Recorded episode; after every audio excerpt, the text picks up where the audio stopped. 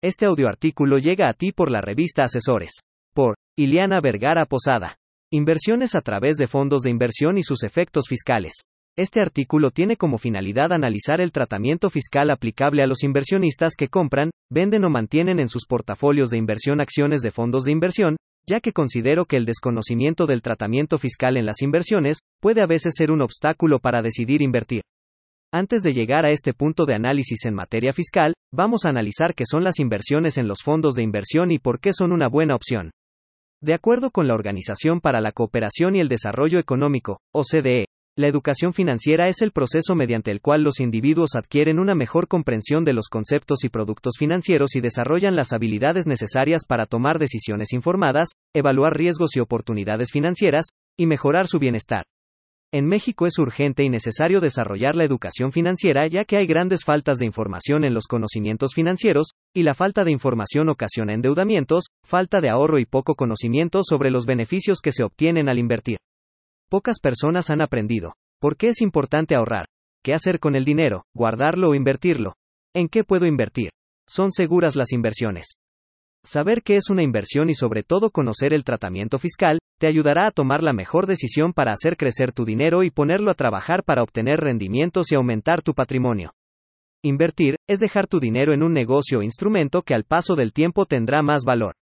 Y tal vez siempre hemos tenido la idea que invertir es una forma de ahorrar dinero, pero invertir conlleva más palabras, perder, riesgo, casas de bolsas, trámites, son algunas de ellas.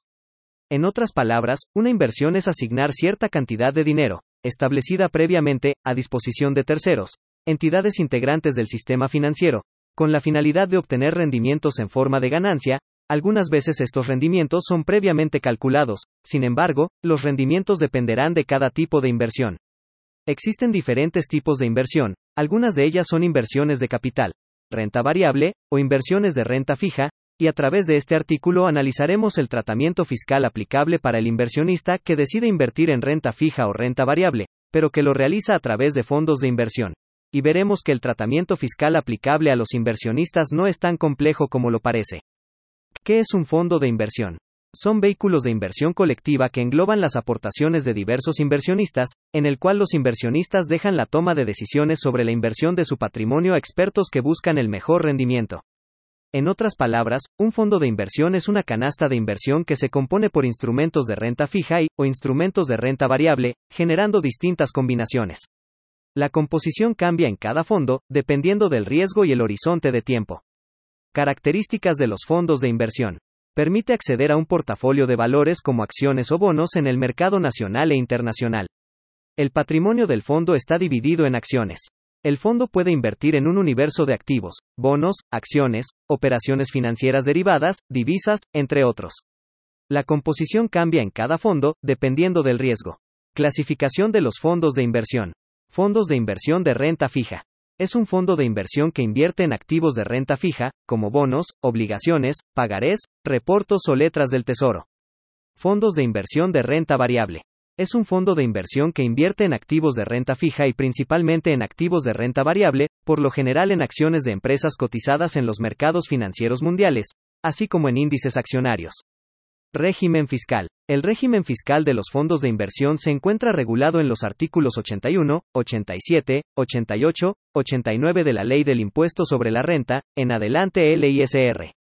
Los fondos de inversión no son contribuyentes del impuesto sobre la renta, los contribuyentes son los accionistas, inversionistas, quienes deberán aplicar a los rendimientos el régimen fiscal que corresponda, para temas de acumulación, como puede ser, intereses. Dividendos. Operaciones financieras derivadas. Fideicomisos de inversión en bienes raíces, fibras. El fondo de inversión debe retener y enterar mensualmente a las autoridades fiscales el impuesto correspondiente por los intereses grabables generados por valores mexicanos, valores extranjeros y préstamo de valores en el mismo periodo, el cual será acreditable para sus integrantes o accionistas al acumular los intereses correspondientes. Se emitirá la constancia respectiva a través de la sociedad o entidad que distribuya sus acciones a más tardar el 15 de febrero de cada año o en la fecha que indiquen las disposiciones fiscales aplicables, en donde se muestre el interés nominal, interés o pérdida real, y cualquier componente de ingreso y el impuesto sobre la renta retenido al integrante o accionista.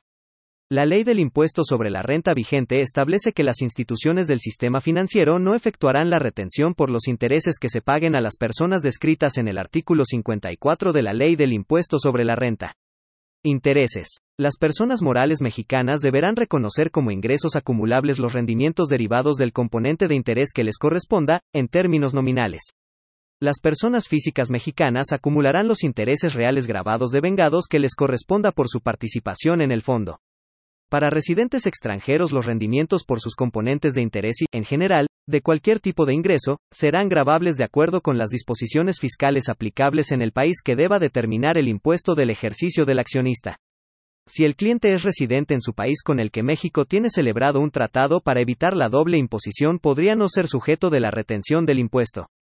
Dividendos. Las personas morales mexicanas de conformidad con el artículo 16 de la Ley del Impuesto sobre la Renta, no deberán considerar como ingresos acumulables los dividendos provenientes de emisoras mexicanas, sin embargo, cuando se trate de dividendos de emisoras extranjeras deberán ser considerados como ingresos acumulables que les corresponda por su participación en el fondo. Las personas físicas deberán acumular los dividendos, provenientes de emisoras mexicanas o de emisoras extranjeras, que les corresponda por su participación en el fondo. Tratándose de dividendos distribuidos por sociedades residentes en México, las personas físicas residentes en México y las personas residentes en el extranjero deberán pagar un impuesto adicional del 10% sobre los dividendos o utilidades percibidos, si el dividendo proviene de utilidades anteriores a 2014, no deberá pagarse dicho impuesto. El pago se realizará mediante retención que realiza el fondo de inversión y se considerará un pago definitivo. Tratándose de dividendos distribuidos por sociedades residentes en el extranjero, las personas físicas residentes en México deberán pagar un impuesto adicional del 10% sobre el monto del dividendo. El pago se realizará mediante retención que realiza el fondo de inversión y se considera un pago definitivo. Si el dividendo proviene de utilidades anteriores a 2014, no deberá pagarse dicho impuesto. Operaciones financieras derivadas. Las personas morales mexicanas deberán reconocer como ingresos acumulables las ganancias derivadas de operaciones financieras derivadas ya sean de deuda o de capitales. Las personas físicas mexicanas acumularán los intereses o la ganancia obtenida a través de operaciones financieras derivadas. En caso de operaciones financieras derivadas de deuda, el fondo aplicará como retención la tasa del 25% sobre el interés o la ganancia obtenida en el mes, no se realizará retención a operaciones financieras derivadas de capital. Fideicomisos de inversión en bienes raíces, fibras. El fondo de inversión efectuará la retención del impuesto sobre la renta por el resultado fiscal aplicando la tasa del 30%. Los accionistas personas físicas y morales del fondo de inversión que sean residentes en México o residentes en el extranjero que tengan establecimiento permanente en el país, acumularán el resultado fiscal que les corresponda por su participación en el fondo de inversión. Los residentes en el extranjero considerarán como pago definitivo del impuesto, la retención que se les haya efectuado por el resultado fiscal.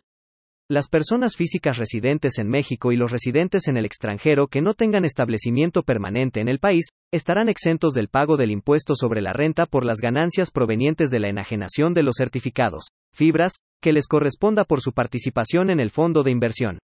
Cuando se realizan inversiones a través de los fondos de inversión de renta variable, se debe considerar, además, que, por las ganancias generadas a través de la venta de las acciones de estos, se genera un impuesto. Ganancia, pérdida por enajenación de acción. Las personas físicas que obtengan ganancias por la enajenación de acciones de los fondos de inversión de renta variable deberán pagar el impuesto sobre la renta a la tasa del 10% que se considerará definitivo. Cuando los accionistas generen pérdidas en el ejercicio, podrán disminuirlas contra las ganancias que en su caso obtenga en el mismo ejercicio o en los 10 siguientes. Los residentes en el extranjero que lleven a cabo la enajenación de acciones del Fondo de Inversión de Renta Variable estarán obligados a pagar el 10% del impuesto sobre la renta sobre la ganancia obtenida en la operación. Los distribuidores de las acciones de los fondos de inversión que participen en la enajenación de las acciones de los fondos serán responsables de la determinación, retención y entero del impuesto a la autoridad fiscal mexicana. Sin embargo, si el cliente es residente en su país con el que México tiene celebrado un tratado para evitar la doble imposición, podría no ser sujeto de la retención del impuesto cumpliendo ciertos requisitos de forma. De esta manera, un inversionista de un fondo de inversión de renta variable puede obtener diferentes tipos de ingresos como son, intereses. Dividendos emisoras nacionales 2014. Dividendos emisoras nacionales 2013. Dividendos emisoras extranjeras. Resultado fiscal distribuido por fibras. Resultado por operaciones financieras derivadas de deuda, OFDD. Resultado por operaciones financieras derivadas de capital, OFDC. Ganancia por enajenación de acciones. El invertir en un fondo de inversión diversifica nuestro capital invertido y se pueden obtener diferentes tipos de rendimientos. Para cada tipo de inversionista puede existir un fondo de inversión, ya sea una inversión conservadora, moderada o arriesgada. Sin embargo, muchos inversionistas pueden no tomar la decisión de invertir en estos vehículos, por el desconocimiento del tratamiento fiscal. A lo largo de este artículo pudimos ver que el tratamiento fiscal que les es aplicable no es tan complejo como aparenta, el tratamiento fiscal es en otras palabras, transparentar, los ingresos y rendimientos que obtiene el fondo de acuerdo a la proporción que tiene el inversionista en el fondo de inversión. Y estos ingresos serán informados por los intermediarios financieros a más tardar el 15 de febrero de cada año.